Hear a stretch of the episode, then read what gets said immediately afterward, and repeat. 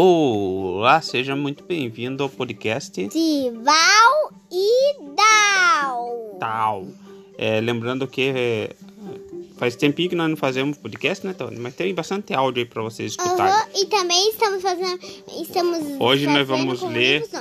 É, temos bastante livros aqui, né? Muitas vezes nós fazemos as nossas leituras só sem fazer podcast, né, Tony? Mas sempre estamos fazendo leituras, né? Sim, Hoje nós vamos ler um livro do Monteiro Lobato. Muito legal. Muito legal, um, um conto aqui, um continho para crianças, tá bom? É o rato, O rato, o, o gato, e, o galo. galo. Começamos então. Um, dois, três e. Certa manhã, um ratinho saiu do buraco pela primeira vez. Queria conhecer o mundo e travar relações com tantas coisas bonitas de que falavam seus amigos. Admirou a luz do sol, o verdor das árvores, a correnteza dos ribeirões, a habitação dos homens e acabou penetrando no quintal de uma casa na roça. Sim, senhor, é interessante isto. Examinou tudo minuciosamente, farejou a tulha de milho, a estrebaria, em seguida notou um terreiro, um certo animal de belo pelo que dormia sossegado ao sol. É, deve ser o gato, né? Aproximou-se dele e farejou sem receio nenhum. Ele não sabia que- do que se tratava, né? Nisso pare- apareceu um galo que bate as asas e canta.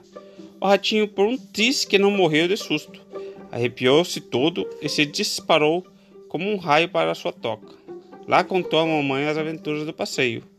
Observei muita coisa interessante, disse ele, mas nada me impressionou tanto como dois animais que vi no terreiro.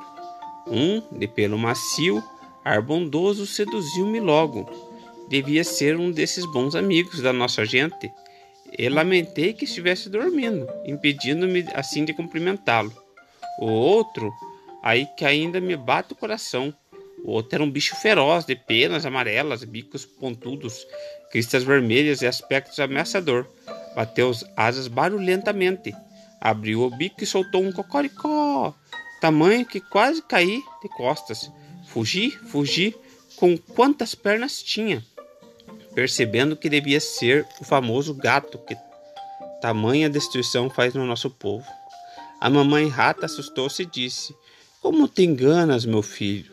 O, bi o bicho de pelo macio e ar bondoso é que é o terrível gato. O outro, barulhento, espaventado, de olhar feroz e crista rubra, outro filhinho é o galo, uma ave que nunca nos fez mal nenhum. As aparências enganam. Aproveita, pois, a lição e fica sabendo que quem vê cara não vê coração. Finalizamos nossas leiturinhas, né? Legal, né, Tony? Super. É, tem que ficar esperto, não pode se enganar com Aparência. as aparências. Tchau! Tchau, até o próximo Val e Dal. Tal. É, podcast, né? Não esquece, não se esquece do podcast.